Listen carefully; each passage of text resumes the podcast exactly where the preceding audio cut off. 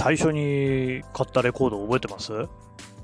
あレコードなんか知らんよっていう人もね、たくさんいるんじゃないかと思いますけれども、えっと、ちょっと調べたらね、CD が普及したのっていうのは、えっとね、最初に出たのが1982年とかで、えー、普及し始めたのはその後で、86年にはもうレコードの売り上げ枚数をよりも CD の方が多かったっていうんで、80年代のね、中頃に普及したってことでしょうね。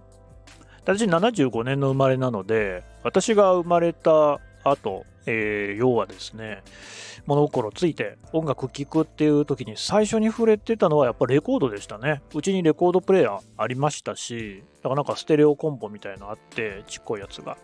それにあの、レコードプレーヤーがね、一番上には鎮座増しましてましたからね。で、えー、最初にだから、うん、これ多分ね、自分のお小遣いじゃないんですよね。母親か父親かになんかねだって買ってもらったっていうのが、あの、チェッカーズのアルバムだったと思いますよ。うん。最初のアルバムじゃないかな。あの、涙のリクエストとかね、ギザギザハートの子守歌とか入ってるやつね。ま、なんせチェッカーズはめちゃくちゃ流行ってたんでね。えー、まあやっぱりあの女の子の方が人気ありましたけれども、男の子にも人気ありましたよ。だからあの、藤文也さんのね、えー、前髪、なんかあの、特徴的な前髪なんですよ。ちょっと長いね、目のとこまでかかってくるような。あれの真似してることがいましたもんね。うん。そう、小学生にもいましたよ。結構ね、えー、当時の小学生混ぜてましたからね。はい。あ、今もそうかな。まあ、ともあれですね、そんな具合だったんで、まあ私も聞きたいなと思って、妹とその辺で利害が一致してですね、子供、あの、私妹いるんですけど、まあね、あの、単体だと力弱いですけれども、兄弟で力を合わせた時にはさすがにね、親もなかなか無視できないというところあったと思います。で、買ってもらったのがチェッカーズ。絶対チェッカーズって名前だったかな。うん。まあそういうアルバムでしたよね。はい。もちろん親もあの CD、CD じゃない、レコードはいっぱい持ってまして、父親はね、落語が趣味だったんで、落語のアルバム、落語のアルバム？落語のレコードいっぱいありましたね。ただまあ、あの折に触れ言うことになると思いますけど、父親はね、私が8歳の時に亡くなっちゃってるので、で、えー、母は落語を聞く趣味はありませんし、多分ね、持ってりゃ値打ち物になった可能性ありますけど、まあ、そんなことよりもやっぱりね、えー、本当に落語の価値分かる人にもらってほしいっていうんで、全部人にあげちゃいました。ああ、の母もね、それ見て父親のことをね、若くして死んじゃいましたからね、思い出すのも嫌だったんでしょう。ということで、何もあの残ってないです。あとは、まあ、クラシックとか歌謡曲とかなんかあったかなあったと思いますね。あんまりちゃんと覚えてません。はい。というわけで、私は最初に自分で買ったのは CD なんですよ。それははっきり覚えてますね。もう中学生だったんじゃないかな。あのね、私の中学生の頃っていうのは、主にそのシンセサイザー派とロックンロール派っていうのに分かれてまして、えー、TM ネットワークとかね、小室哲也さんですよ。を中心とする、そういうそのシンセサイザーを駆使した音楽。だそれ一つ世代前になると YMO とかになるわけですけど、YMO はね、私たちの時にはもうすでにね、あの、歴史的な存在でしたね。で、えー、だから TM 系と、あとだから、そうだな、ブルーハーツみたいな、そういうロックンロールですよね。ああ、もちろんだからアイドルの時代もありましたけど、なんかね、あのー、中学生ぐらいになると、まあ、アイドルとか聴いてるやつはダサいっていうような感じが、えっ、ー、と、男子の間にはありましたね。女子の間ではね、もう光源氏がめちゃくちゃ人気ありましたよね。ジャニーズですよ。そうそう。光源氏が多分中学生の時出てきたんだよな。もう猫も杓子もって感じでものすごい人気あって。その前になると、だから少年隊とか渋垣隊、えー、さらに前になると、だからあの、タノキンですよね。になりますけれども、な、光源氏の人気はその日じゃなかったっていう印象ありますけどね。あわかんないですけどね。私がちょうどその頃中学生で、中学生ってそのアイドルとか好きになりやすい時期なのかもしれないから、ちょっとよくわかんないですけど、ともかく、私はアイドルにはほぼ、えー、ノータッチで、えー、過ごしておりまして、当時ね、すごかったですよ。あ夕焼けにゃんにゃんとかもやってたし、おにゃんこクラブですよね。秋元康さんね。プロデュース。それとか、だからもうちょい前だと松田聖子さんとか、あの、中森明菜さんね。うん、はあのリアルタイムに歌番組で見てましたね。つか多分アイドルとして最初に出会ってるのはピンク・レディーですね。うん。妹と歌ってましたもんね。そう。あ、これ松田聖子さんも小学校1年生の時に下校中にあの近所の子と赤いスイートピー歌ったって記憶ありますもんね。だから私赤いスイートピーは歌詞そらんじてんですよ。どう覚えたんだろうな。多分歌番組で聞いてるうちに覚えたんでしょうね。うん。っていうね。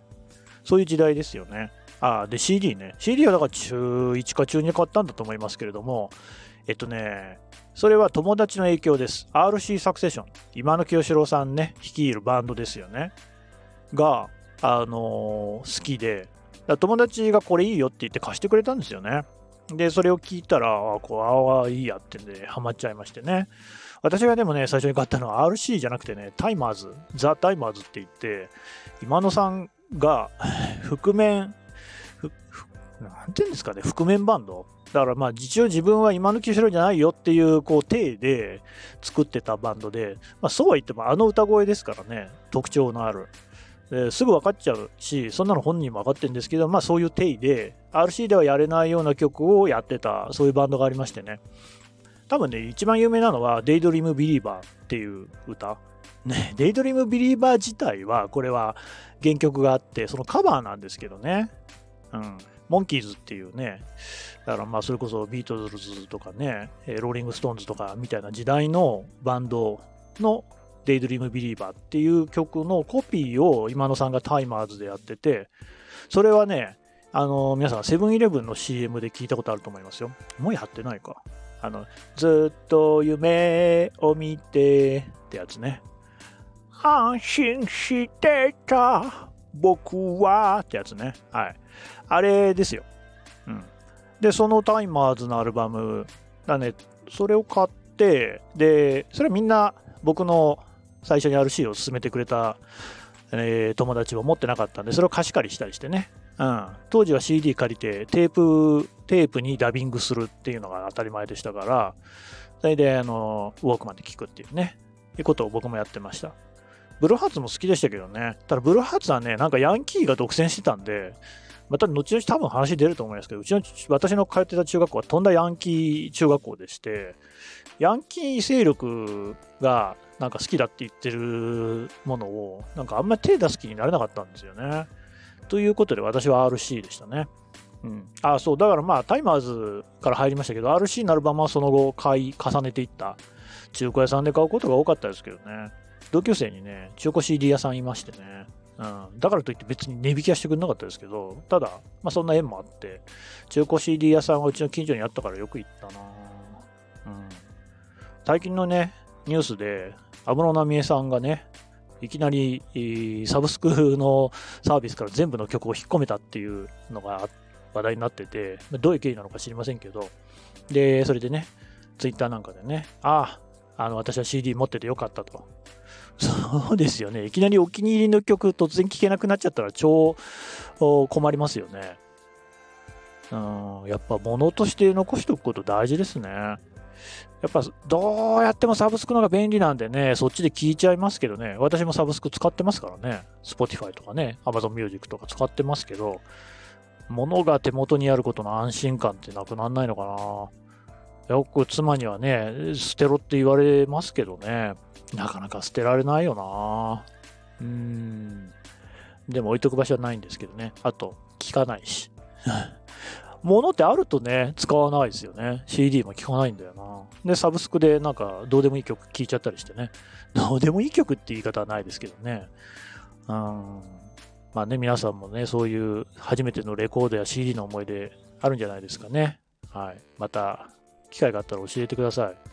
どうやって教えるのかっていうとですね、これあの、スタンド FM っていう仕組み、アプリを使ってるんですよ。私もよく分かってないんですけど、そのスタイフのアプリの方で、レターとかなんとかって送れるようになってますんで、ダメですよ。あの、職業でやってる方に送んないでくださいね。えー、あの、スタイフの方に送っていただければと思います。今回はこんなところで。